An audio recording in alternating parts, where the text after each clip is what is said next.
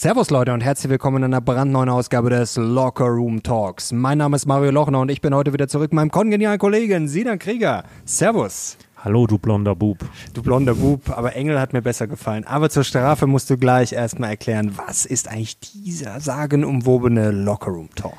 LO steht für Lochner, das ist dein Name. KR steht für Krieger, das ist mein Name. Und Locker Room Talk, ja, die Umkleide, weil wir über die Themen sprechen und unsere Meinung raushauen, die man eigentlich nur sonst hinter verschlossenen Türen mit seinen besten Freunden in der Umkleidekabine bespricht, mit dem kleinen, aber feinen Unterschied, dass wir es ins World Wide Web hinausposaunen ich muss heute mich zusammenreißen. Ich bin richtig geladen, aber ich glaube, das wird ein guter Talk. Also ja? ich, ich, fühle mich ich wie auf einem nicht. Pulverfass. Das ist gut. Letzte Mal kam ein Kommentar, ihr sollt auch mal ein bisschen positivere Sachen ansprechen. Das habe ich mir extra auch aufgeschrieben ja? und ich habe mir auch was Positives überlegt. Ich bin heute richtig neutral, gut gelaunt. Erzähl heute, ich habe heute viel tut, über, er tut nur so. ich erzähle heute viel über Historie über Historie, aber über Dividenden willst du, glaube ich, was erzählen? Zum einen, ja. Wir wollen über Zinsen sprechen, das ist auch ein spannendes Thema. Du hast spannende News aus der Uhrenwelt. Ich weiß nicht, worum es geht. Du hast was von einem Paradigmenwechsel ja. erzählt. Und ich habe mir auch aufgeschrieben, wir wollen was Positives erzählen. Ich ja. habe zumindest einen positiven Twist äh, für das, was mich gerade schon wieder äh, wirklich, da könnte mir schon, wie diesen, kennst du noch dieses HB-Männchen? Ja. Das, ich ja. weiß gar nicht, wann war das, in den 70er Jahren oder dieses ich kenne den Ausdruck, dieser, aber ich weiß. Ja, dieser Originalspot ist sehr schön. Den musst du, ich, man da, muss mal googeln. Da, da gab es, ach, da, es gibt was Originales dazu. Ja, ja, ja das ist so ein, ich glaube, das ist mehr oder weniger so ein Männchen, das, ich, ich, ich weiß es gar nicht. Ich habe das nur so dunkel in Erinnerung, so ein Männchen, das sich sehr aufregt und dann so nach dem Motto, ja, komm mal runter, so nimm eine HB, also so, rauch eine HB. Ach so. So, okay. so glaube ich. Ist, also wahrscheinlich ist es nicht hundertprozentig richtig, aber es müsste so ungefähr stimmen. In wütende Kommentare. Und das war so ein Männchen, das dann quasi, ich glaube, das geht so, in, du kriegst so einen roten Kopf und geht dann so in die Luft, glaube ich. Also war Schau das, ich mir mal an. Ja, ja, das ist sehr schön, das HB-Männchen. Wir können eigentlich mal das HB-Männchen der Woche einführen. Das wäre eigentlich sehr schön. Aber das bin ich, denn mir brennt auf den Nägeln, ja, es wird nicht mehr so in die Hände gespuckt und es sinkt das Bruttosozialprodukt. Das war jetzt ein sehr schönes Wortspielchen. Ähm, ja, Thema Bürgergeld. Jetzt ist das natürlich ein sehr vielschichtiges Thema, aber ich glaube, in dieser Woche haben sich viele gefragt, ja, lohnt sich Arbeiten eigentlich noch? Und für vieles ist angeblich kein Geld da. Überall wird gespart, Digitalisierung wurde vor kurzem zusammengestrichen. Na gut, bei der Energie, da geben wir schon Gas, aber ja, haben wir lange nichts gemacht und könnte schneller gehen. Nee, wir geben Büro kein Gas. Äh, ja, das stimmt. Das war ein sehr schlechtes Wortspiel, aber das ignoriere ich jetzt einfach mal. Äh, ja, Bildung, Infrastruktur, Digitalisierung. Also überall fehlt's hinten und vorne. Auch für Steuersenkungen ist sowieso mhm. angeblich nie Geld da. Auch für die Kindergrundsicherung nicht. Und für alles ist irgendwie kein Geld da. Aber es sind ab Januar 2024 ja, knapp 5 Milliarden für mehr Bürgergeld da. Jetzt will ich mich gar nicht drüber aufregen, denn man muss natürlich eins sagen, bevor jetzt die Kommentare kommen, nach dem Motto, ich habe mich neulich auch schon bei Twitter und LinkedIn aufgeregt darüber, aber wirklich sehr sachlich, einfach mal aufgelistet. Das ist schon lustig, wenn man sagt, für was ist kein Geld da und für was ist Geld da. Das ist ja einfach mal nur eine neutrale Feststellung. Und dann kommen mir gleich gerne Kommentare, ja, willst du die alle verhungern lassen? Und mir ist schon klar, dass Inflation natürlich die Ärmsten am härtesten trifft. Und mir geht es auch nicht darum, ähm, die Leute verhungern zu lassen. Mir geht es einfach darum, dass es natürlich schon sportlich ist, wenn ich nicht arbeite. Ja, und ich krieg zwölf Prozent mehr. Ähm, und die Leute, die verdammt hart arbeiten, ja, die hm. haben es auch nicht so dicke. Ähm, ich glaube schon, dass wir da echt auf einem massiven Pulverfass sitzen. Also ich mache mir da wirklich Sorgen. Und ich habe das neulich auch gesehen, da gab es, glaube ich, äh, Sommerinterview von Lindner beim ZDF, das war nur so ein Reel, da ging es quasi um auch Bürgergeld und Co., was da für Kommentare drunter sind, dann, äh, wo man schon sich denkt, puh, also Sozialdarwinismus und was da alles drunter steht. Also ich meine, es gibt natürlich Menschen, die können nicht arbeiten, das kann man nicht oft genug betonen. Ich glaube, die sind über jeden ja, Zweifel haben, aber wir haben halt schon sehr viele offene Stellen. Äh, hier neulich erst mir wieder gedacht, in Sendling ein Eiscafé, hier ist gar nicht so weit von hier, Überall wird gesucht. Also ich glaube, dass die meisten Menschen nicht verhungern müssen, denn im Notfall könnte man arbeiten. Bevor, es ganz, ganz eng wird. Ja, also du hast ja das, ähm, du hast ja vieles schon angesprochen, was ich auch zu 100 Prozent unterschreibe. Ich glaube auch nicht, dass du ein Problem damit hast, dass das Bürgergeld steigt, sondern andere, sondern dass für andere Dinge kein Geld da ist. Genau, also das Bürgergeld kann von mir aus auch um, kann von mir aus auch verdoppelt werden, ja. wenn alles andere auch wächst. Also darum geht's ja gar nicht. Also von mir aus kann jeder mehr haben, aber es muss halt ins Verhältnis passen. Die Frage ist halt, was für ein Signal man damit setzt. Ich glaube, darum geht's dir. So, ja, und das ähm, ist natürlich verheerend. Und man merkt ja auch, dass die Leute richtig bedient sind. Also das ja. ist ja das, was mir Angst macht. Und ja, wir kommen vielleicht gleich noch dazu. Also ich habe auch Angst, dass wir wirklich so Verhältnisse kriegen wie in den USA teilweise. Äh, da ist nämlich ein Song ganz bekannt geworden. Äh, ich bin neulich, muss ich sagen, durch Steingart dadurch aufmerksam geworden. Kannte ich auch nicht einen Country-Sänger. Oliver Anthony und der hat einen Song rausgebracht, anscheinend vor kurzem, Rich Man North of Richmond. Okay. Und er kritisiert genau das, nur in, sagen wir mal, ja, sehr populistisch. Da sind dann ja, Songzahlen drin wie, äh, ja, wenn du 1,60 Meter groß bist und wiegst 300 Pfund, dann sollte der Steuerzahler nicht für deine Kekse bezahlen müssen. Und der ging komplett ab, also wurde, das habe ich mir gedacht, dass du da lachen musst. In weniger als einer Woche wurde der 17,5 Millionen Mal gestreamt. Und ja, das ist, ich muss, natürlich ist das lustig, aber trotzdem, ich habe schon Angst, dass wir wirklich, ja, dass wir so weiter in die falsche Richtung rennen, dass das irgendwann richtig knallt und dass die Leute einfach sagen, ja, und dann wird's wirklich geschmacklos, äh, wenn man die Leute so quasi gegeneinander ausspielt. Und wir haben einfach massiven Bedarf, auch Investitionen. Jetzt hier Deindustrialisierung. Ich will jetzt nicht schon wieder so schlechte Stimmung machen, aber frische Umfrage war in der Welt hier. Ähm, Umfrage unter den Unternehmen und da läuft das wirklich schon. Also die Standortverlagerung wird real. Das ist jetzt hier, hier 43,4 Prozent der großen Industrieunternehmen erwägen eine Verlagerung, erwägen. Davon geplante Maßnahmen 6,7 Prozent, 17 Prozent bereits laufende Maßnahmen und 19,7 Prozent bereits realisierte Maßnahmen. Also das ist ja alles keine Spinnerei. Aber weißt du, Mario, ich habe das Gefühl, also drei Gedanken. Erstens, ähm, mit dem Country-Sänger, das ist jetzt gerade eh so ein Ding, ne? gerade auf TikTok. Also die Leute entdecken gerade ähm, diese dieses Genre für sich, weil dort viele solche Songtexte sind. Also ich, ich weiß nicht, ob ich das äh, vor der Cam letztes Mal erzählt habe oder dahinter. Ich habe auch sowas gesehen, irgendwie, ich kriege es nicht mehr ganz genau hin, aber ähm, es ging irgendwie so, ähm, achtet nicht so viel auf die äh, auf die Minors, also auf die Minderheiten, sondern auf die Minors, also auf die. Das die, ist das, glaube ich. Das ist der Song. Das ist der. Ich glaube, das ist der. Aber es gibt ganz viele jetzt. Also ich glaube, das ist tatsächlich derselbe. Ja, ja, ja. Ich glaube, das ist derselbe. Okay. Ähm, das ging auch krank ab. Also ich habe mir dann auch die Kommentare drunter äh, durchgelesen, halt enorm gespalten. Aber ich habe zweiter Gedanke, ähm, die Statistiken, die du da aufzählst, das finde ich nämlich spannend, weil es gibt ja die Leute, die sagen, hey, ähm, dass sich die Älteren oder die Konservativen über die Neuen aufregen und sagen, ja, die sind nicht mehr so leistungsbereit. Das gibt, das gab es schon immer. Also Ja, ja. so. Ähm, und wenn dem so wäre, und das gab es auch schon immer, wenn dem so wäre, dann müsste es ja uns halt immer schlechter gehen, aber es ging uns ja immer besser. Die Frage ist, ob man das da, ob man das jetzt durch Statistiken belegen kann, also durch so etwas und ob das früher nicht der Fall war, ob das früher eher so was Gespürtes war Mhm. und ob man es jetzt wirklich festhalten kann. Und der dritte Gedanke dazu ist, wir sind ja nicht die Einzigen, die sagen, es muss wieder, Leistung muss sich lohnen und harte Arbeit muss sich lohnen. Das wird immer mehr. Ich bekomme immer mehr Menschen mit, auch aus der Wirtschaft. Also wirklich Menschen, die was in der Wirtschaft gerissen haben und die jetzt nicht komplett verblödet sind, die wirklich was auf dem Kasten haben. Immer mehr davon sagen, schlagen genau in dieselbe Kerbe wie du und wie ich auch, hey, Leistung muss sich wieder lohnen und wir müssen da wieder hinkommen. Und das ist ja eigentlich etwas Positives. Das ist sehr positiv und jetzt will ich auch mal das Positive sagen. Ich glaube, wir sind, entweder sind wir in einer längeren Krise, wir bewegen uns darauf zu, vielleicht bewegen wir uns sogar schon wieder leicht raus, langsam, aber Krise ist grundsätzlich was Positives eigentlich. Also man denkt immer Krise, Krise, aber wenn wir jetzt in einer Krise sind oder nah an einer Krise, wie auch immer, dann sind wir an einem Wendepunkt, Umkehrpunkt. Krisis heißt eigentlich Wendepunkt. Und das, glaube ich, ist wichtig, dass wir das auch mal als Chance erkennen, dass wir viel darüber sprechen, dass die Leute bedient sind. Und ich glaube, dass man da sehr gut rauskommen kann. Aber man kann nicht oft genug darüber sprechen, denn solange die Politik ja so wenig Anstand hat und ein Bürgergeld erhöht, also nicht arbeiten quasi attraktiver macht, ohne arbeiten gleichzeitig auch attraktiver zu machen und zum Beispiel die Steuern zu senken für Leute, die wirklich sehr wenig verdienen. Nur ein Beispiel, man könnte auch andere Sachen machen das finde ich halt einfach unanständig. Ja. Und wir müssen einfach massiv investieren. Und wie gesagt, das Bürgergeld kann von mir aus erhöht werden, wenn man sagt, okay, wir versuchen jetzt wirklich den ganzen Laden richtig nach vorne zu bringen, investieren. Und das sind für mich genau dieselben, auch dieses, immer dieses Dummgeschwätz, wie zum Beispiel bei einem Harry Kane. Ich will jetzt nicht über Fußball sprechen, ich will jetzt auch nicht darüber sprechen, ob ein Mensch 120 Millionen wert ist oder nicht. Das äh, ist eine Diskussion, die führt wahrscheinlich zu nichts.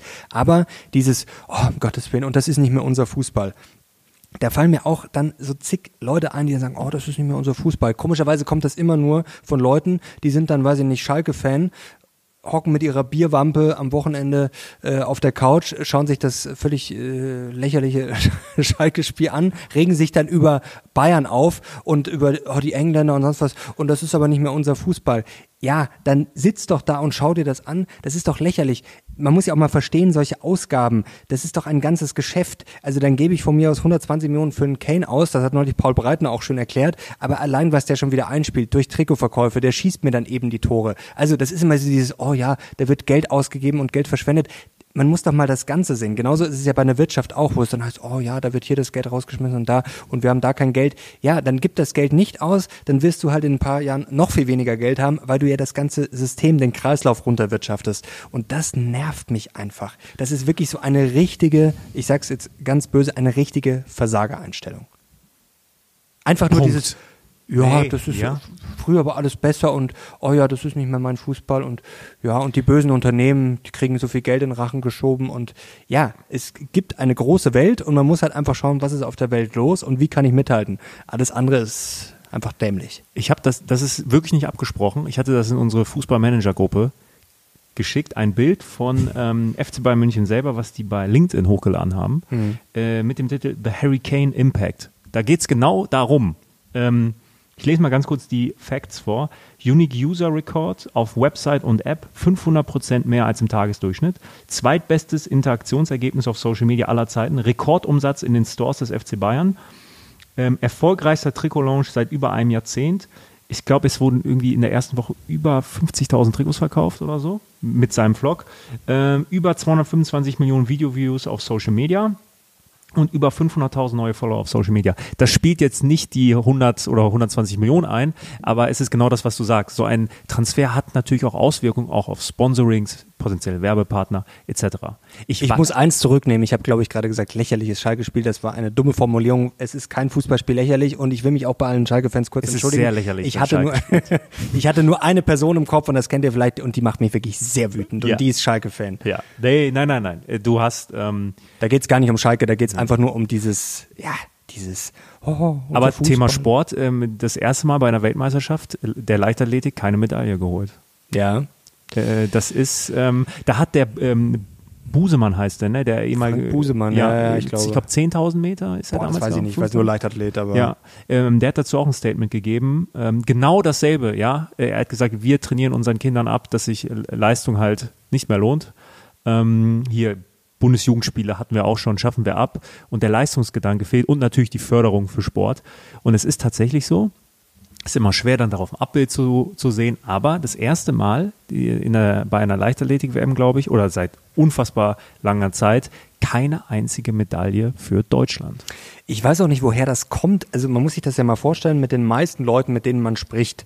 Außer jetzt diese ganz extremen Bubbles, äh, äh, sag mal, die ganz woken Bubbles, aber das ist ja, das ist jetzt nicht die Mehrheit. Also mit den meisten Leuten, mit denen man spricht, wir hatten neulich ja unser Live-Event auch äh, in München, Beating Beta Live-Event und da waren sehr ja, coole Leute Ja. da. Wirklich toll. Euch alle, die jetzt uns hören und schauen, nochmal herzlichen Dank. War wirklich cool und sich mit euch auszutauschen. Das verbindet auch sehr, wenn man merkt, ja, da ist was da. Wirklich Leistung, finanzielle Freiheit, Aktien, investieren, Selbstverantwortung, glaube ich, ist auch ein sehr wichtiges Wort. Und sag ich mal schöne Grüße an Max. Der, glaube ich, guckt den Lockerroom Talk auch regelmäßig. Max war ein großes Vergnügen. Ich denke, wenn wir mal in Frankfurt sind, dann wenn wir nochmal ein Bierchen trinken. Also schöne Grüße und da merkt man ja auch, dass die meisten Leute ja dann so sag mal, wie wir ticken und auch, glaube ich, nichts gegen Leistung haben. Ich frage mich, wie das so zustande kommt. Weißt, weißt du, was mir eingefallen ist, kurz vor dem Talk? Wir bräuchten eigentlich so eine Taskforce, quasi wie so eine Unternehmensberatung, die einfach mal sich ja, die Politik und so anschaut.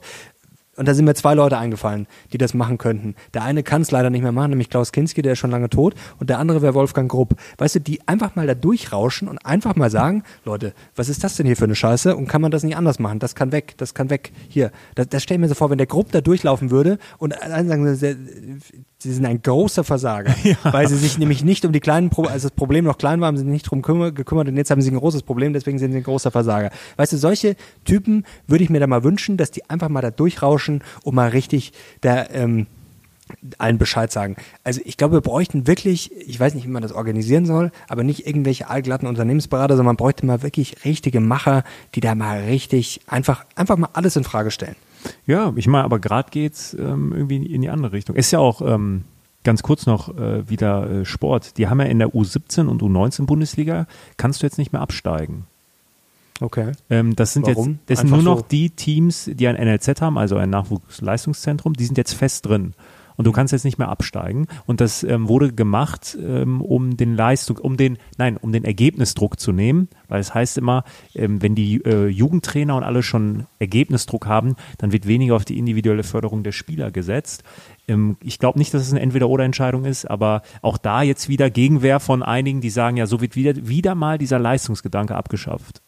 Ist schon, ist gerade wirklich spannend. Ist natürlich jetzt auch viel Polemik dann immer dabei auf beiden Seiten, aber grundsätzlich mache ich mir da auch ein bisschen Sorgen, ja.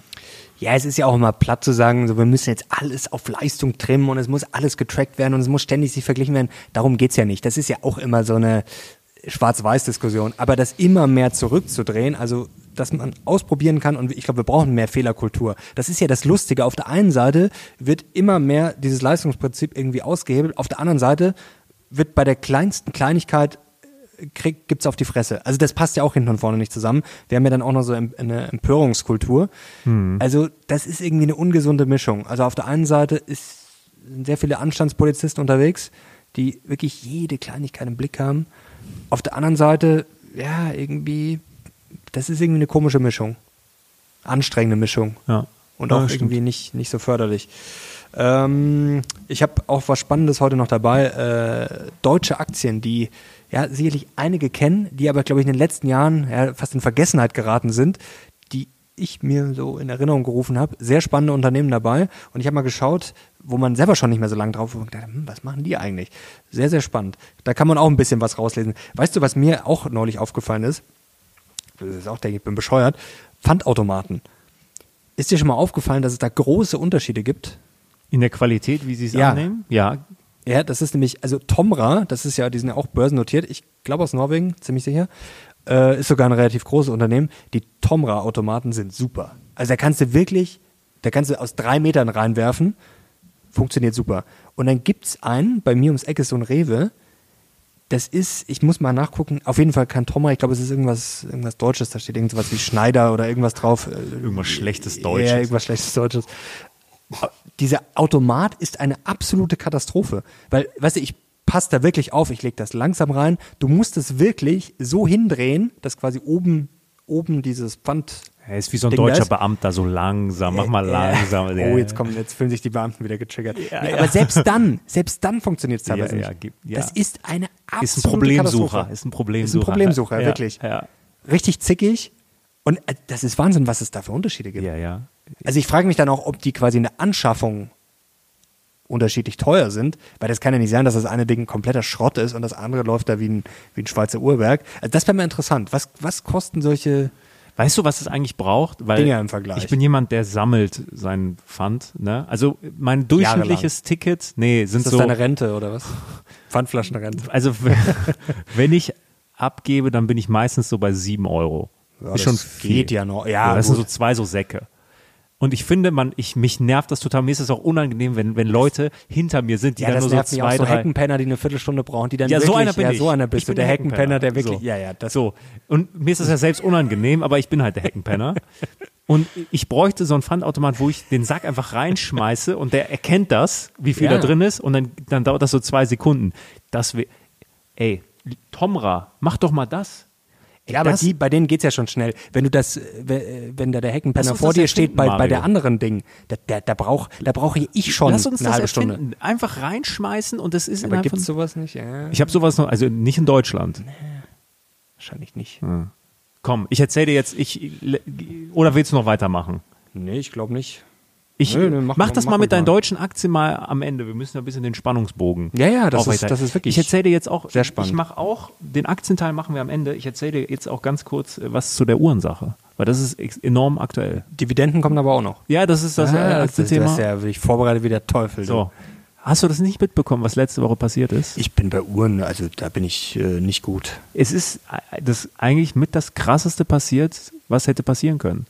Und zwar hat Rolex Buchacher aufgekauft. War das, schon mal, war das nicht schon mal im Gespräch länger? Letzte Woche kam die offizielle Pressemitteilung raus. Rolex kauft für schätzungsweise vier bis fünf Milliarden Schweizer Franken den größten Juwelier der Welt. Also vielleicht mal ganz kurz. Bucherer, größte Juwelier der Welt. Gibt's hier überall, auch in München. Über 100 Filialen auf der ganzen Welt, sind auch ähm, nach ähm, Amerika expandiert, also auf der ganzen Welt. 100, über 100 Filialen, mega groß hier in München, auch deutlich größer als zum Beispiel in Wemp oder Rüschenbeck und ist ja eine, ähm, ein Juwelier mit einer enormen Auswahl an Uhren. Also da sind auch viele von der Swatch Group, die verkaufen Omega, die verkaufen Jägerle Kultre, Patek, also unfassbar viel. Und Rolex hat die jetzt einfach geschluckt. Und die Story dahinter ist, dass der Jörg Bucher, ach, der Jörg Bucherer, also Karl Bucherer, hat äh, Bucherer 1888 gegründet. Sogar vor Rolex. Ähm, und das ist jetzt der Enkelsohn. Und der hat keine Nachkommen. So. Und der wusste okay. jetzt nicht, äh, was er machen soll, ne, weil es gibt kein Nachkommen. Und hat dann äh, sich mit ähm, Rolex zu- zusammengesetzt und die haben gesagt, okay, wir kaufen den Bums. So, das ist jetzt ein riesen Paradigmenwechsel. Aber das heißt jetzt, Rolex schmeißt alle anderen Marken aus dem Das, Sortiment, das, oder was? das glaube ich nicht, weil das wäre Schwachsinn. Erstmal heißt es, Rolex verdient jetzt an den anderen Marken mit, wenn die über Bucherer verkauft werden. Aber dass das erlaubt ist, gibt es ja nicht so ein Kartellamt oder sowas? Ja, ich glaube, das muss auch in letzter Instanz noch geprüft werden, aber wenn Rolex die Pressemitteilung rausgibt, dann kannst du dir sicher sein. Ich halte, und dazu komme ich jetzt gleich, ich glaube, Rolex ist das krasseste Unternehmen, was nicht an der Börse ist. Offiziell ist es ja eine Stiftung, aber wenn die an der Börse wären, das, ich wäre der Erste, der investieren würden, weil schau mal, die haben jetzt durch den Deal, die haben auch betont, dass Bucherer Bucherer bleibt. Also die haben jetzt keine Intention, das irgendwie umzubenennen. Es gibt ja auch nur einen Rolex-Laden. Offiziell, der ist in Genf, das ist im Stammhaus. Und Bucherer ist mit Abstand der wichtigste Vertriebskanal. Jetzt haben die einfach zum ersten Mal den direkten Draht zum Kunden. Das hatten die sonst nie. So, die haben jetzt den direkten Draht zum Kunden und bauen natürlich auf dieser ultralangen Historie von Bucherer auf. Also die ganzen Kundenbeziehungen sind schon da. Die kriegen jetzt jedes Mal, wenn dort eine Patek verkauft wird, eine Omega verkauft wird oder sonst was, kriegen die ihre Marge mit als Vertriebshändler. Das meine ich, das, also erstens, was die für Insights haben, also das, So, das die ist doch, da Insights. muss doch die Konkurrenz komplett durchdrehen. die, die Insights, die die bekommen, die wissen jetzt von ihrer Konkurrenz, welche Modelle laufen gut, wie sind die Einkaufspreise, wie ist das? Unfassbar. Und das ist eigentlich nur der logische Schritt, was Rolex gemacht hat. Denn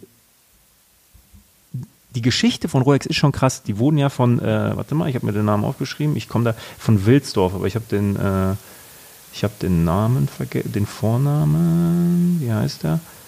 Hans Wilsdorf, 1905. Das war ein Deutscher. Und weißt du, wo der herkam? Aus Münster, Nein. Rosenheim, Mainz. Nee. Aus, aus einer Stadt, wo ein ähm, bekannter deutscher Finanzverleger herkommt auch. Offenburg. Nein. Kulm, Achso, Kulmbach. Finanz, achso, Finanzverleger. Ja. Der kommt aus Kulmbach und der hat Rolex gegründet, 1905 in London mit einem Partner, ist dann aber schnell nach Genf. So. Und die sind, äh, die sind, er war der Erste, der gesagt hat, hey, die Zukunft ähm, der Uhr ist am Handgelenk und nicht als ähm, Taschenuhr. Ne, damals eine super Revolution. Und der hat dann relativ schnell angefangen, ähm, Zulieferer aufzukaufen. Es gibt ja zwei Enden. Wenn du irgendwie Uhrenhersteller bist oder irgendwas, es gibt einmal die Zuliefererseite, die Produktion und den Vertrieb. Vertrieb war immer durch die ganzen Konzessionäre, Wempe, Bucherer, sonst was. Und in der Fertigung haben die alles mit der Zeit aufgekauft. Rolex hat eine Fertigungstiefe, die jetzt in-house gemacht wird, von bis zu 95 Prozent. So, da können die anderen Marken nicht mithalten. Das ist schon gigantisch, was die dort für eine Kontrolle haben. Ziffernblätter, Bracelets, alles. Und jetzt, der nächste Schritt war, letztes Jahr haben die schon angefangen, auf dem Zweitmarkt einzusteigen. Also Rolex hat angefangen, über Bucherer auch, konnte man dort ähm, gebrauchte Rolex-Uhren kaufen. War auch ein Riesenwechsel. Und jetzt kaufen die Bucherer auf. Also die haben das Imperium immer weiter geöffnet. Und jetzt sind wir da, dass Rolex die komplette Kontrolle hat. Und die Frage, die ich mir gestellt habe, ist, okay, für Rolex ist das krass. Aber was machen jetzt die anderen Marken? Was machst du jetzt, wenn du jetzt Omega bist? Ja, du, Ich würde mir einen neuen Job suchen. nee, das, Ja, das meine ich. Stell du bist jetzt, wir wären jetzt CEO von Omega. Omega oder Swatch Group da würde ich ja. ziemlich schlecht schlafen, glaube ich. So, weil was machst du jetzt? Du gibst deine, einen Teil deiner Geheimnisse auf, das ist so. Du brauchst die Konzessionäre auch, aber als Vertriebskanal. Ne? Also du müsstest ja deine Strategie komplett ändern, eigene Boutiquen aufmachen. Ähm, AP macht das jetzt schon länger. Das ist für die natürlich jetzt, die sind jetzt da drin gefangen. Da, das finde ich, das ist unfassbar spannend. Was ich mir aber auch gestellt habe, die Frage, ich glaube, vielleicht sind, sehen wir das zu engstirnig, wenn wir Thema Konkurrenz in diesem Bereich denken. Weil weißt du, man sagt ja, der durchschnittliche Ferrari-Besitzer hat auch einen Porsche, hat auch einen Lamborghini und sonst was. Da ist das vielleicht gar nicht so sehr, ich kaufe mir entweder die oder die Uhr, weil das so teure Uhren sind, dass das vielleicht ist, ja, ich kaufe mir eh. Gut, ich meine, es wird jetzt auch nicht so laufen, dass da jemand reinkommt und sagt, ja, ich würde gerne Omega kaufen oder die und die und dann sagen die, ach ja, haben Sie schon mal über eine Rolex nachgedacht? Also ich glaube, Rolex hat es jetzt auch nicht nötig, sich da mal lächerlich zu machen. Ja eh schon, also, also klar, aber es ist trotzdem, es mutet komisch an. Und was mich wirklich fasziniert, dass das, dass das so möglich ist. Aber trotzdem, ich glaube jetzt auch nicht, dass deswegen die, die Uhrenwelt untergehen wird. Aber es ist schon, es ist schon. Ich glaube, ich, also das, was passiert wird, das glaube ich schon, vermutlich langsamer als man denkt. Ich meine, Rolex verkauft im Jahr über eine Million Uhren. Das ist eigentlich ein Massenprodukt. Mhm. Deswegen sage ich ja, dieses Unternehmen ist so geisteskrank geführt, also diese Preispolitik, wie die das hinbekommen, unglaublich. Zum Vergleich, man, man sagt so, Patek Philippe verkauft so 70.000 Uhren im Jahr. Also der Unterschied ist schon enorm. Was ich aber glaube, was passieren kann, das ist ja heute schon eine gängige Praxis, wenn ich jetzt zu Bucherer gehe und sage, ich möchte eine Rolex, dann sagen die, haha, lustig. Ähm, Du kannst aber schneller drankommen an die Rolex zum Listenpreis, wenn du einen Ausgleichskauf machst. Mhm. Und das ist dann von einer anderen Marke ja, eine Uhr, die nicht wertstabil ist. Und der, dieser Abverkauf dieser anderen Uhren als Ausgleich, der könnte natürlich jetzt befeuert werden über die Zeit. Und das ist auch eine Angst, die ich mitbekommen habe, dann von Konkurrenten, die sagen, hm, das wollen wir eigentlich nicht, weil die haben ja nicht die Kontrolle, was der Konzessionär macht.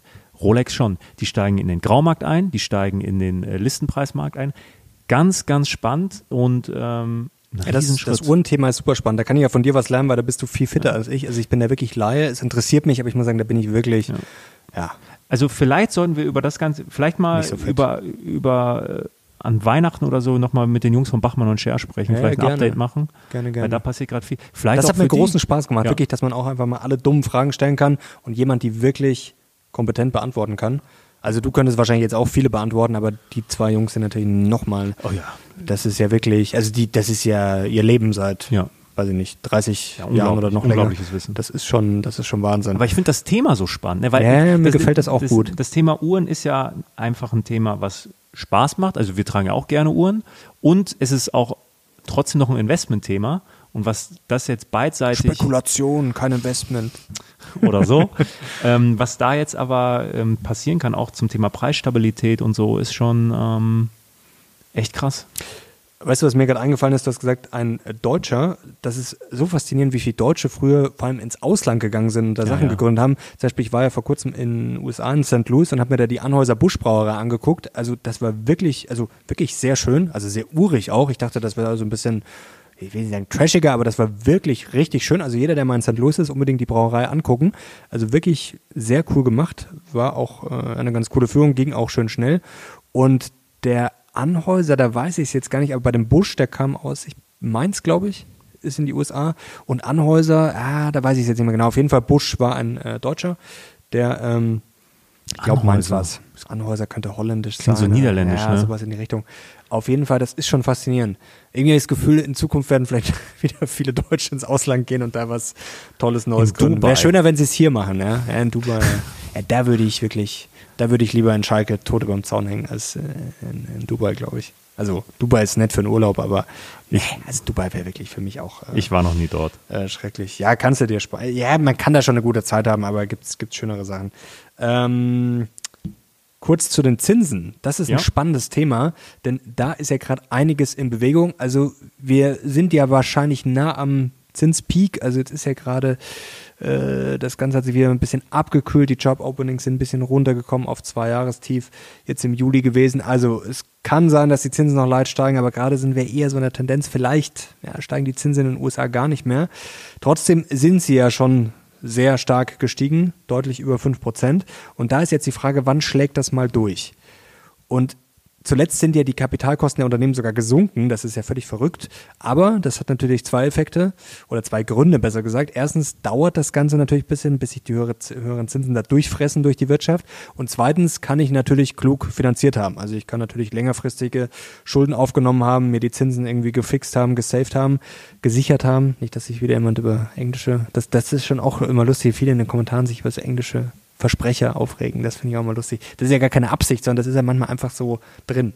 Also das, das macht man ja nicht, um äh, irgendwie Wir lesen klug halt, zu wirken. wir lesen halt viel englische Presse, gerade zum Thema Aktien, weil da Da halt, steht ja hier steht ja auch schon wieder Englisch. ja, das Also ist dann manchmal schwer, klar. diese Transferleistung im Hirn zu tätigen. Ja, und ich finde manche englische Begriffe auch gerade in Finanzthemen einfach passender. Also das ist oft manchmal, entweder kann man es gar nicht übersetzen oder es ist dann sehr sperrig. Seht's uns nach. Ähm, genau, darum geht's. Also wer könnte da, wenn dann mal nach Buffett äh, das Wasser weg ist, wer hat da eine Badehose an und wer hat keine? Das ist ja die Frage. Also das müssen wir uns mal genauer angucken. Wer ist da wirklich, wer hat sehr, sehr große, dicke Badehosen an? Also wer hat sich da vielleicht klug verschuldet? Wer hat vielleicht ja, keine Badehose an und muss vielleicht bald Oder wer ist nackt und sieht trotzdem sehr gut aus. Ja, wer ist nackt? Das sind zum Beispiel nämlich äh, die großen Player, äh, die ja durchaus mit Zinsen sogar was verdienen. Das finde ich auch ganz spannend. Also es ist ja nicht nur ein Nachteil. Zum Beispiel Apple hat im letzten Quartal fast eine Milliarde Zinsertrag. Alphabet fast 900 Millionen. Also ist klar, wenn ich sehr viel Cash halte, ja, Weiß dann man- verdiene ich natürlich auch was an den Zinsen, wenn es wieder Zinsen gibt. Weißt du, was da nämlich äh, spannend ist? Das habe ich mich auch schon gefragt. Jetzt haben wir dieses Jahr oft gehört, ja, die großen Player und es sind nur die Magnificent Seven und die laufen so gut. Also das hat sicherlich mehrere Gründe, weil die Leute vielleicht denken, okay, die sind stabil, die haben auch gute Geschäftsmodelle. Apple, Amazon, Microsoft und Co. Und natürlich auch noch KI sind da auch viele dabei. Aber vielleicht ist auch ein Grund, dass man sagt, okay, die sind finanziell so stabil, könnte auch ein Teilaspekt sein. Also die haben Cash und denen ist Cash es auf gut Deutsch, sch- also für die ist es ta- sogar, natürlich hat das auch immer irgendwo seine Nachteile, aber also Apple wird jetzt nicht pleite gehen äh, wegen 5% Zinsen. Im Gegenteil, äh, die kassieren hier noch munter Zinsen. Weiß man, was die für einen Zinssatz auf ihren Cash haben? Also was die bekommen? Äh, nee, das weiß ich jetzt nicht. Das wäre mal spannend, ob die so Das krasse. Deals haben.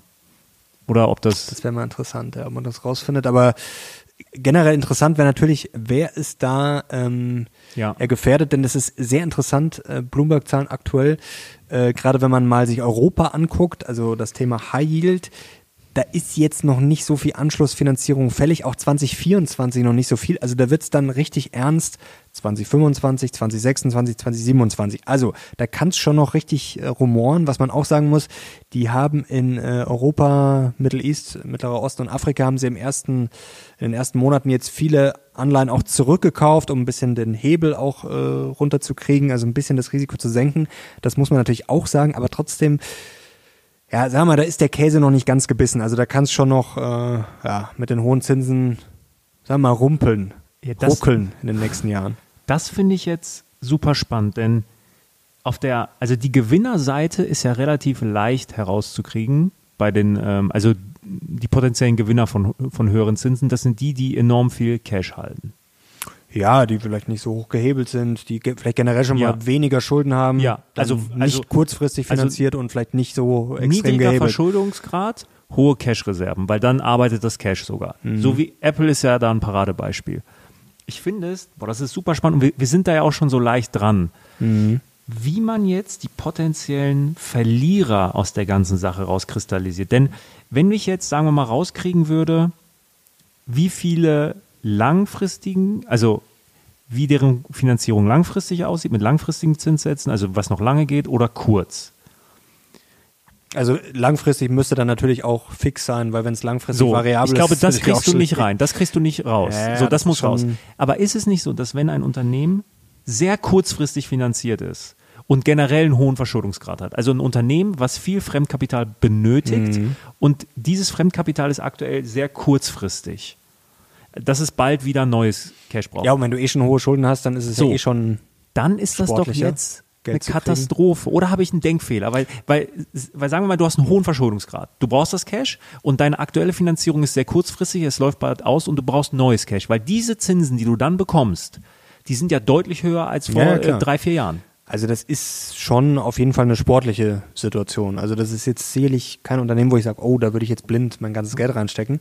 Muss man sich natürlich auch nochmal angucken, was ist das jetzt für ein Unternehmen? Sind die gerade, weiß ich nicht, im Aufbau, haben die ein super Geschäftsmodell und haben tolle Investoren?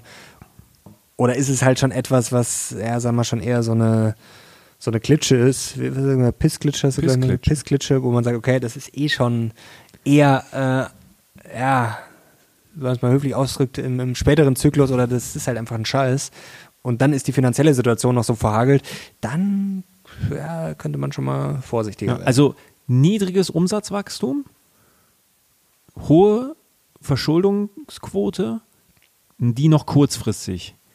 Das ist eigentlich jetzt die Todeskombi. Das ist die Todeskombi. Das ist auch ein Pulver. Also wir sitzen auf einigen Pulverfässern, merke ich gerade. Wenn da jemand eine bessere Art und Weise hat, äh, diese, äh, diese potenziellen Verlierer ähm, herauszukristallisieren, schreibt das bitte unbedingt in die Kommentare, weil ähm, dann werden wir uns da mal mit näher beschäftigen, weil wir, wir wollen das ja machen. Wir wollen ähm, da tiefer rein.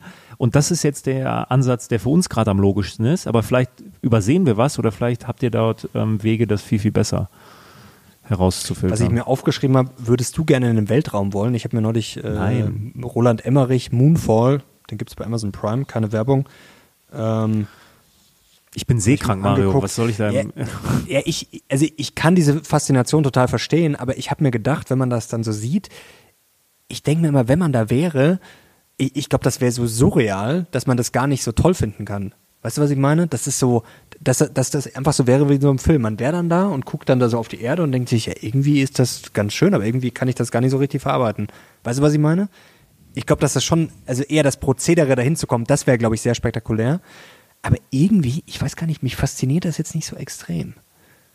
Hm. Also, ich finde es spannend, wenn jetzt jemand sagt, kommst du mit nächste Woche, wäre ich da sicherlich auch dabei. Aber ja, ich, das ist jetzt kein so, weißt du, wo ich denke, boah, das, das wäre so das Ultimative, so meinem Weltraum, so dann habe ich es geschafft, das ist so das Ultima. Nee, irgendwie fasziniert mich das gar nicht so. Aber ich weiß nicht, das habe ich mir neulich einfach mal nur so gedacht. Ich finde es spannend, aber nichts für mich. Wäre auch nicht so, dass, wo du sagst, boah, das, das ist so das Ziel, worauf ich hinarbeite. Das, glaube ich, haben manche schon. Also so dieser Weltraumtourismus, ich, wie gesagt, ich kann das auch verstehen, aber bei mir ist es jetzt irgendwie.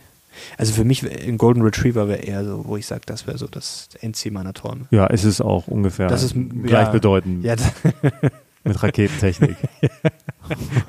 das, ja, aber das zeigt, deinen, sowas, zeigt deinen geistigen Horizont. Ja, zeigt deinen Horizont. ich bin äh, Kumpel von uns sagt immer, I'm a simple man. Das stimmt. Ja. Ich bin wirklich mit ja, so einem Golden Retriever, vielleicht auch, vielleicht auch irgendwann so eine richtige Farm, weißt du, wo da zehn davon rumlaufen. Da liegt das, einer. Kein ja, Golden Retriever. aber das, deutsche Elon Musk nennt man ihn auch. Ja. Oder auch Hubert. Oder auch Hubert.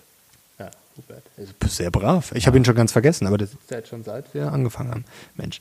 Ähm, sollen wir ganz kurz die Aktien durchgehen oder Hau willst raus. du noch? Weil das geht relativ schnell.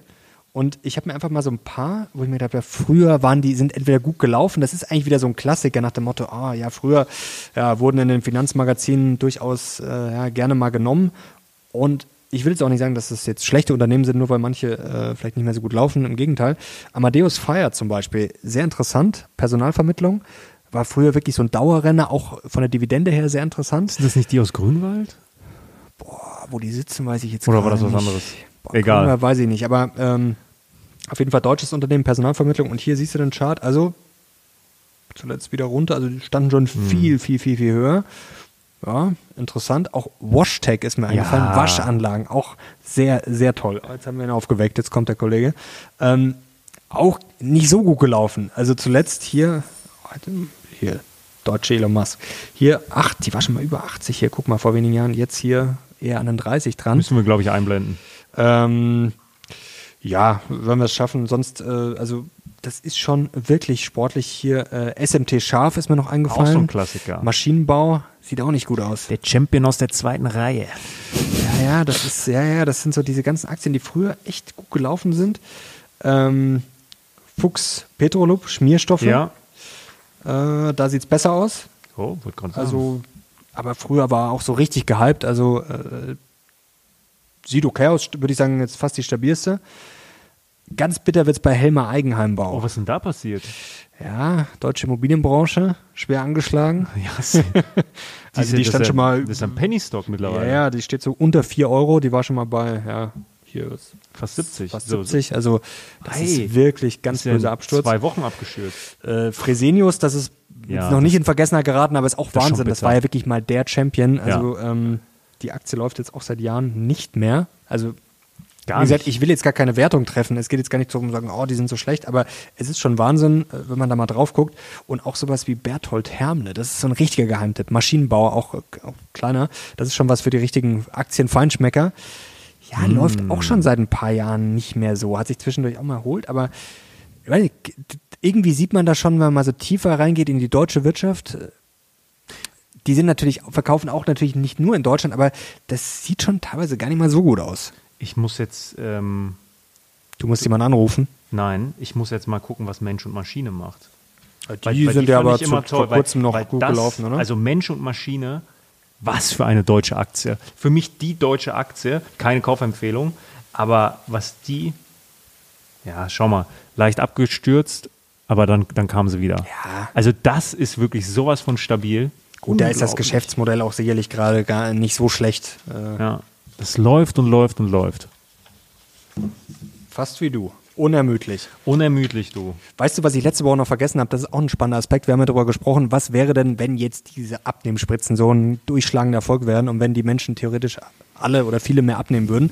Zum Beispiel sowas wie Schlafapnoe. Apnoe. Ich weiß immer nicht, ob es Apnoe oder Apnoe heißt. Apnoe, glaub ich. Apnoe. Ja, Schreibt mal in die Kommentare, wie es richtig heißt. Ähm, zum Beispiel könnte das auch Auswirkungen haben, wenn man das, weil das ist ja so ein Problem, was man bei Übergewicht auch hat, wenn man, wenn das jetzt weniger werden würde, zum Beispiel solche Unternehmen wie Intuitive Surgical, die dann so minimalinvasive Operationen oder sowas durchführen.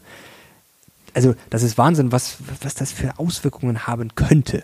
Könnte, wie gesagt, aber da sieht man mal was an Sachen, die, die man gar nicht denkt. Da Ja. würde man jetzt nie draufkommen, eigentlich, wenn man darüber Nee. nachdenkt. Ähm, ja, spannend. Hatte ich mir letzte Woche schon notiert, natürlich, aber wollte ich noch, wollte ich noch nachholen. Das ist gut. Ähm, Soll ich mal loslegen? Mit der Dividende? Ja. Gerne. Ich habe ein Quiz auch für dich. Ein Quiz? Ja. Oh Gott. Erstmal werde ich jetzt dir zeigen, wie gut mein Hund erzogen ist. Hubert, ins Bettchen. Ins Bettchen. Hat aber ein schönes Bettchen. Prima. So, Sehr schönes ich habe Bettchen. ein Quiz für dich. Und zwar werde ich dir jetzt ähm, Ereignisse aufzählen, die alle in einem Jahr stattgefunden sind und du sagst mir das Jahr. Okay? ja. Das erste Dampfschiff überquert den Ärmelkanal. Leopold von Sachsen-Coburg geht mit Charlotte Augusta von Wales die Ehe ein. Das Stethoskop wird erfunden. Durch den Vertrag von München werden die durch die Umsetzung der Regelung des Wiener Kongresses aufgetretenen Spannungen zwischen dem Königreich Bayern und dem Kaisertum Österreich aufgelöst. Österreich erhält die im Frieden von Schönbrunn verlorenen Gebiete gegen anderweitigen Ausgleich Ja, zurück. ich, ich, ich also ich fange schon mal an, so ungefähr, also ich glaube, ich komme relativ nah ran. Wiener Kongress war, soweit ich weiß, 1815, da muss es deutlich später gewesen sein und das erste Dampfschiff, also ich bin nah am- rund um 1860, 18, ich sag 1853. Nein. Es ist tatsächlich nur ein Jahr später. Es ist 1816. Ah, doch so nah dran dann. Aber Wiener Kongress war richtig, Ja, und 1815. 1816, weißt du vielleicht, ähm, geht äh, in die Geschichte ein als das Jahr ohne Sommer. Ja, das weiß ich nicht. Da gab es ein, ähm, da, da, doch, da gab es zuvor einen Vulkanausbruch irgendwo in Indonesien. Mhm. Und der hat dafür gesorgt, sagt man, äh, dass der Sommer in Amerika und in Europa ausgefallen ist. Mit Ernteausfällen, also Hungersnöten, Toten. Ganz, ganz krass. Ähm, riesen Naturkatastrophe. Da gab es einfach einen Sommer lang Regen und sehr kaltes Wetter. Ähm, warum ich dir das erzähle? 1816 ist auch das Jahr, wo The York Water Company das Ah, ich, erste ja, ja, Mal klar. eine Dividende ausgezahlt hat und seitdem Immer? Ja, eine- ja, ja. Da kam jetzt eine Nachricht raus, die haben jetzt die 611. Dividende nacheinander bezahlt. Also man muss sagen, die schütten halt nicht jährlich aus, sondern äh, Mhm. quartalsmäßig und ich glaube, die haben auch mal halbjährig oder so. Auf jeden Fall, seit 207 Jahren zahlen die konstant jedes Jahr eine Dividende aus. Nicht immer steigend, ne? Das nicht. Aber seit 1816.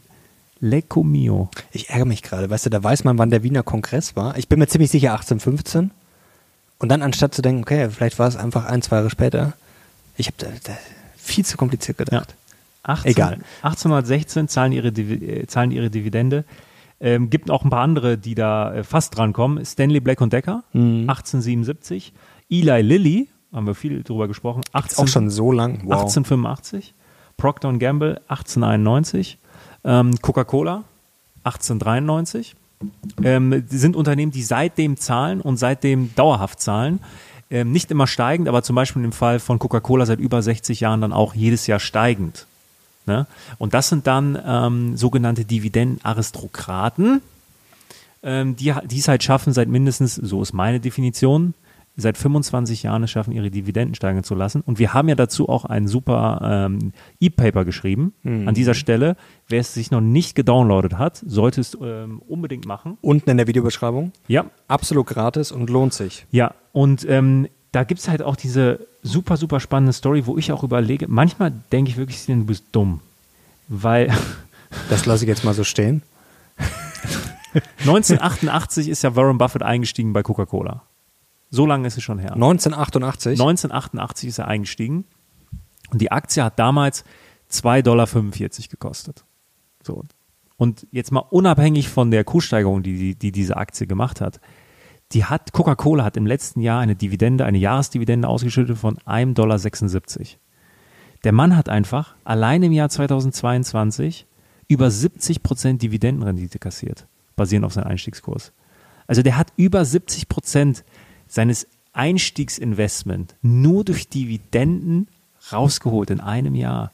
Das waren irgendwie 700 ähm, Millionen US-Dollar, hat Coca-Cola an Berkshire Hathaway Das Schöne ist, damals war ja 1988, ist schon ein bisschen her, aber da war ja Warren auch schon, ich sage jetzt mal, nicht mehr, Super jung war er nicht. ja, schon ein alter Knacker, wollte ich sagen, das ist vielleicht übertrieben, aber er war jetzt nicht mehr der Jüngste. Also da sieht man, dass, ja, dass es nie zu spät ist.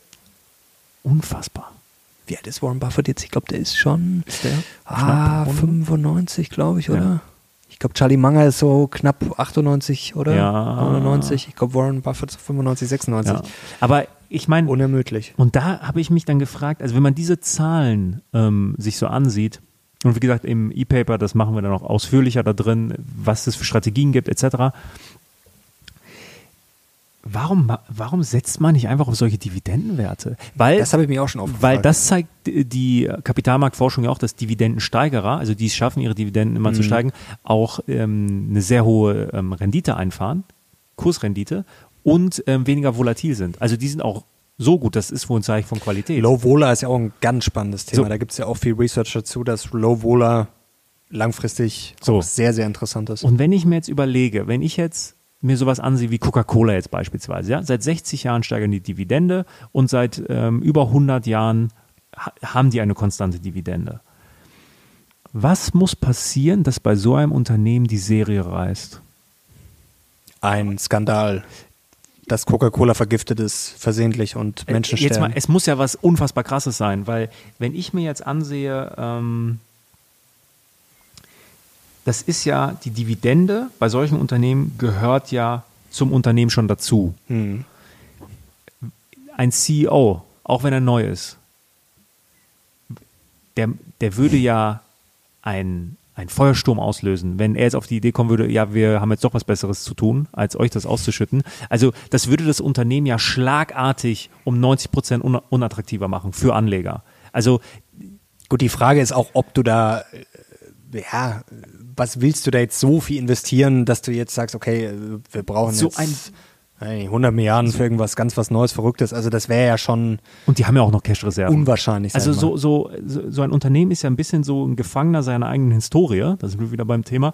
Die müssen ja jetzt eigentlich weitermachen mit der Dividende, weil die Leute Mhm. sich darauf verlassen. Und ich habe mir jetzt überlegt, Sinan, wenn du das jetzt einfach machst, in diese super Dividendenwerte investiert, investierst, ähm, dann in 30 Jahren, 30, 40 Jahren, hast du auch so eine Dividendenrendite. Und dann kannst du dich den ganzen Tag vor dem Pfandflaschenautomaten stellen und einfach anderen Leuten richtig die Tour versauen. Richtig, Da, aber da kannst sehr du mit dem LKW, langsam. mit dem LKW vorfahren und einfach den ganzen Tag. ich werde sehr langsam reinlegen. richtig und schön korrekt. Immer falsch rum. Dass Falsch rum, ja. reinkommen und dann, oh sorry. Und das jedes Mal. Es gibt ja wirklich so Leute, das habe ich schon öfter gesehen, die, die, also die werfen wirklich gefühlt aus drei Metern so rein und wundern sich dann, dass Ja. es oh, so ein Klump, gell? Also das ist teilweise sehr amüsant. Ja, aber jetzt mal wirklich. Wir reden immer so viel, das ist ja auch alles gut, was man alles machen kann. Aber vielleicht ist es am Ende einfach diese verdammte Dividende, die basierend auf deinem Einstiegskurs, wenn sie immer, äh, immer weiter steigt, die am Ende dann pro Jahr 30, 40, 50, 60, 70, 80 Prozent Dividendenrendite reinbringt. Und weißt du, was ja das Verrückte ist? Wir haben ja, das kann man ja verraten, wir haben ja auch ein Dividendendepot gemacht, also eine große Auswertung. Wer sind da Unternehmen, die wirklich stabil sind, die seit Jahren erhöhen, die, wo aber alles stimmt. Also nicht die, nur die Rendite, nicht nur die Steigerung, sondern auch das Geschäftsmodell, das Wachstum und Co. Und es ist wirklich so faszinierend, was es in den USA für geile Unternehmen gibt. Und mit geil meine ich, die sind so langweilig, die machen so langweilige Sachen. Und die kennt man Und die nicht. kennt man teilweise wirklich überhaupt nicht, noch nie gehört. Das ist so geil. das sind wirkliche Nischenplayer, die da so dominant sind, ähm, wo man sich einfach denkt, ja, das sind Produkte, die man jeden Tag irgendwie braucht, aber die man gar nicht mehr auf dem Schirm hat, weil sie so alltäglich sind. Ja, und da, ich glaube, das zieht auch gar keine Konkurrenz an, weil du bist da schon so lange, so groß, also du kannst da im Endeffekt gar nicht ran und vor allem, das sind auch so unsexy Bereiche, sag mal, du machst irgendwelche, nicht, irgendwelche Klebstoffe, irgendwelche Lackierungen, irgendwelche komischen Schrauben, da, da kommt ja gar keiner, also da, da muss man erstmal draufkommen und das ist jetzt auch nichts, wo gehypt ist, weil die Leute versuchen ja meistens da, oh, KI und Und das kannst du auch nicht disruptieren. äh, das, ja, und das ist, genau, und äh, du brauchst es, also genau, es verschwindet nicht einfach und es ist jetzt nicht so gehypt, dass alle sagen, oh, da ist jetzt das große Geld, da muss ich jetzt rein. Ja, das ist wirklich, ja. Und ich überlege wirklich jetzt Sehr, sehr einfach ein Einzelaktiendepot mit diesen Superaristokraten, alles rein, reinvestieren die Dividenden, ja, und dann in 30 Jahren freue ich mich über massive Ausschüttungen. Ich werde alles in Tomra umschichten, der beste Pfandflaschenautomat der Welt.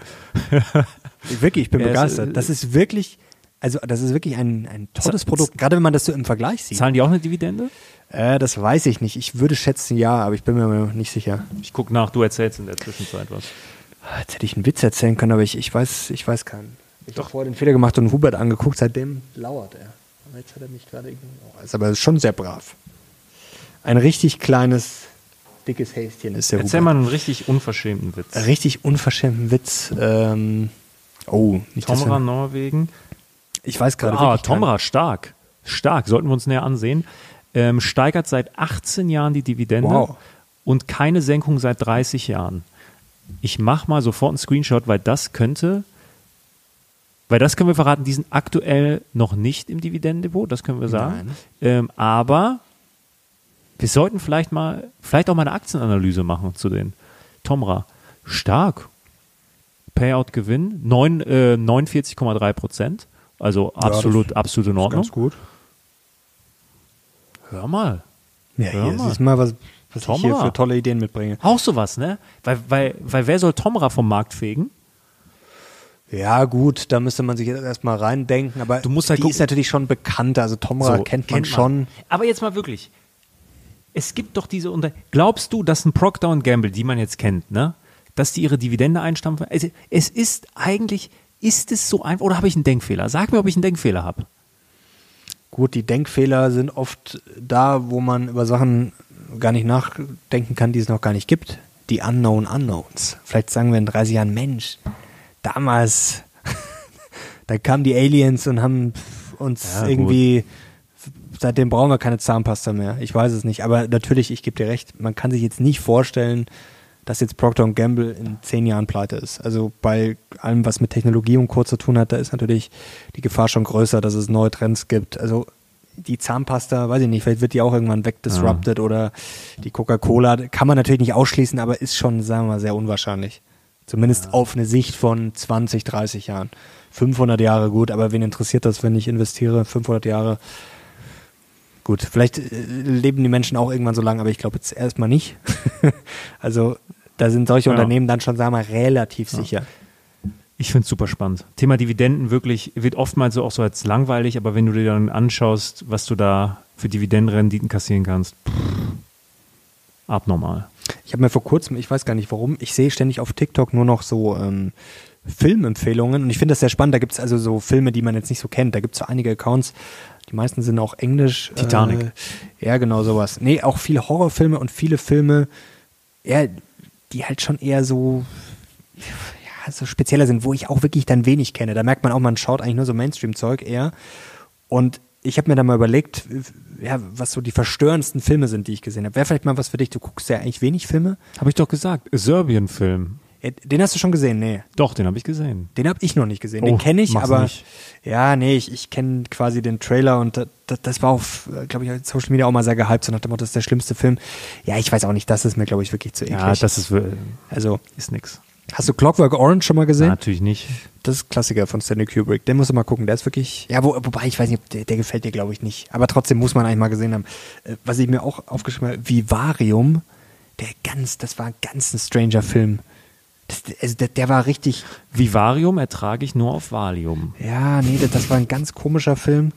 Midsommar ist auch der, ich glaube, den gibt es auch bei Amazon Prime kostenlos. Der spielt so in Schweden, in so einem quasi, weißt du, da ist so ein schwedisches Dörfchen. Midsommar? Midsommar, ja, der, der war auch 8 mm, den kannst du mal gucken, der ist ganz gut. Den gibt es bei Netflix mit Nicolas Cage, Klassiker, ich glaube aus den Ende der 90er. Auch noch nie gesehen. Ähm, Tusk ist Auch noch ein- nicht gesehen. Ja. Melancholia. Auch noch nie gesehen. Der ist auch sehr, wow. Eigentlich alles, also was wirklich verstörend ist, eigentlich alles, was David Lynch, fast alles, was David Lynch gemacht hat. Zum Beispiel Wild at Heart, ich glaube, da spielt auch Nicolas Cage mit. Das sind so Filme, weißt du, da, da sitzt du und denkst dir so, wie kommt man auf so eine Scheiße? Das ist so richtig, da denkst du, okay, Das denken sich die Leute auch, wenn sie unseren Podcast ja, hören. wahrscheinlich. Das, das ist so richtig, wo man sich denkt, aber es ist irgendwie auch mal schön, was zu sehen, wo man denkt, da würde ich wirklich in meinem ganzen Leben, selbst wenn ich mit komplett zugeballert wäre, also das ist so schräg. Natural Born Killers ist auch ein sehr schräger Film. Funny Games, habe ich mir noch aufgeschrieben. Der goldene Handschuh, das ist tatsächlich das, e ich glaube, das ist mit der ekligste Film, der ist, ist ein deutscher Film, der ist Okay. auch gar nicht so alt, ich glaube zwei, drei Jahre, äh, beruht auf wahrer Begebenheit. Da gab es in Hamburg irgend so einen, ich weiß den Namen jetzt nicht, äh, Serienkiller. Boah, ist das eklig. Oh, ist das, das ist Ja? wirklich, ja, also da wird mir sogar schlecht, wenn ich nur dran denke. Da passieren jetzt gar keine so, weißt du, das ist jetzt kein Splatterfilm oder so, aber das ist teilweise so, boah, nee, ich will gar nicht drüber reden. House on the Bayou habe ich neulich gesehen. Okay. Muss man jetzt nicht sehen, war aber irgendwie, war ganz lustig, weil es in Louisiana gespielt hat, wo ich ja vor kurzem auch war. Und äh, Zimmer, ich glaube, Den habe ich gesehen. 1408. Das, das ist dieses Hotelzimmer. ja, ja, der ist auch äh, ganz, ganz lustiger Horrorfilm, der aber auch am Ende echt richtig beklemmend wird. Ich glaube, ähm, ich weiß nicht, ob man das. Ich habe ein sehr schlechtes Gedächtnis. Manchmal denke ich, ich bekomme Alzheimer, das ist safe. Weil ich kann mich an nichts erinnern. Ich kann mich so an drei, vier Filme erinnern, die ich in meinem Leben gesehen habe. Ja, vielleicht hast du auch noch nicht mehr gesehen. Also High Alarm auf Mallorca habe ich gesehen. Alter. Das habe ich, glaube ich, nee, das habe ich nicht gesehen. Ich kann mich aber, nee, ich kann mich wirklich nur so, ja, 300 Gladiator, so daran kann ich mich erinnern. 300 habe ich zum Beispiel noch nie gesehen. Habe ich auch nicht? gar keinen Bock drauf. Nee, das ist so ein Film, das- das weiß ich nicht. Nee, es war schon okay. Aber Gladiator hast du gesehen? Ja, das ist aber schon ewig her. Den habe ich tatsächlich mir neulich mal äh, Der ist wirklich gut. überlegt, den mal wieder anzugucken. Der ist wirklich gut. Der ist toll. Der ist richtig männlich. ja, ja. Das, da fühlt man sich richtig gut. Und ähm, Ralf Möller spielt mit. Stimmt, der ist da ja dabei. Ralf Möller spielt ja, mit, der stimmt. beste Freund von Arnold Schwarzenegger. Ja, ja. Äh, Glaubt er. Ja, es ist, es, es ist seine Persönlichkeit. Also Ja, ja. Ralf Möller sieht sich nicht selber als Ralf Möller, er sieht sich als bester Freund von Arnie. Ja, ja. Das ist schon- das ist schon geil. Aber Ralf Möller finde ich irgendwie, wenn man den sieht, ist man immer gut drauf. Ja, ich ja. habe ihn schon lange nicht mehr gesehen, Der hat auch bei High, bei High Alarm auf ja, das weiß ich, das weiß ich. gespielt. Ja, ja. Das war früher so ein Vielleicht Running bin Gag. ich ähm, Ralf Möller Groupie. Ja, das kann schon, das befürchte ich. So, hast du noch irgendwas? Nee, Mann, wir, wir haben schon wieder krass ja, überzogen. ja, Hobby wird schon ganz ja, pennt. Gut, ich hoffe, euch hat's Heute gefallen. war gut, ne? Ja, ist immer gut, wird immer Ja. besser. Ähm, Ach, ich muss noch eine Sache sagen. Ja. Ähm, auf dem Beating Beta Live Event wurde ich herausgefordert, auch schon äh, im Kommentar unter dem äh, letzten Video, Klimmzug Challenge. Und hiermit, ja, ich nehme sie an. Ich habe heute Morgen Klimmzüge gemacht, äh, elf Stück am Stück und das schaffe ich auch noch. mit Aushängen. Was heißt aushängen? Richtig Also raus. ganz, ganz. Ja, Ja. also elf saubere habe ich hinbekommen. ja. Klar, nicht oben zehnmal ziehen, wenn Und? man ganz oben ist. Wir haben jetzt abgemacht, weil ähm, der Abonnent sagte, er ist auch so bei 10 aktuell, das passt. Wer als erstes 30 Stück am Stück schafft. Boah, 30 ist, also Und ich werde 10 ist ja trainieren. wirklich kein Problem, aber 30 Ich habe heute das heftig. Video vergessen, das Beweisvideo, aber es sind wirklich elf aktuell. Ähm, ich ne- 30 ich nehme euch mit auf die Reise. Ich werde jetzt jede Woche werde ich euch ein kurzes Update geben, maximal 30 Sekunden und ich will die 30 Stück am Stück schaffen. Habe ich noch nie in meinem Leben geschafft. Nee, das ist wirklich, ich habe früher viele gemacht und ich muss sagen, so 15 bis 20, das geht dann gut, aber 20 ist schon echt heftig. Also ich habe dann halt immer mit Pausen das gemacht, aber drei, boah, 30 Ja. ist wirklich. Ja, ich werde es schaffen. Arnold Schwarzenegger, Ralf Möller, Sinan Krieger. Gut, du musst da dann ganz gezielt, dass du quasi immer versuchst, einen mehr irgendwie rauszukriegen, aber das dauert. Also das ist echt heftig. 30 ist. ich habe also, Bock, ich habe richtig Bock. Mach mit. Ja, ich, ich glaube nur 30, ich weiß das ja von früher, also Mann, irgendwie hat mein Körper so Grenzen. Ja, du bist, ja, nee, du, ich versuche, also ich du werde bist ich so ein werd erstmal richtiger auf deutscher 20. Leichtathlet. Du bist so richtig. Ja, ich, ich trainiere mal auf 20 und dann, wenn das gut geht, dann werde ich euch komplett platt machen. ich will einfach nur besser werden als gestern. Ja, Ich will einfach nur gesagt. Bestleistung. Nee, ich will eigentlich nur gar keine Klimmzüge machen. Ich will einfach nur fett und schwach ja, ich will einfach nur fett und schwach mein Schalke-Spiel gucken und dann alles, alles an den Rand halten. Hackespitze 1, 2, 3. So. So, jetzt haben wir es mal wieder geschafft, Leute. Ich hoffe, euch gefällt's und ja, ich, ja mir macht's immer mehr Spaß. Man muss sich mittlerweile schon richtig zusammenreißen, aber genau ja. das soll es ja, soll es ja auch sein. Wir sind ja für Klartext. Bald und, werden wir entmonetarisiert, ich sehe schon ja, ja, ach, wir sind, stehen hier für absolute Normalität. Hier, wir sind ja Simple Man, die einen, ja, sich an leichten Sachen erfreuen und So einfach nur aus. wollen, dass es allen gut geht. Und das sogar nüchtern. Das ist sogar nüchtern. Stimmt, wir können ja mal was trinken. Machen wir nächste Woche. Also Leute, danke euch fürs Zuschauen. Gerne Daumen hoch und natürlich Kanal abonnieren, um nichts mehr zu verpassen. Danke dir, danke euch. Wir sind jetzt raus. Bis zum nächsten Mal. Ciao.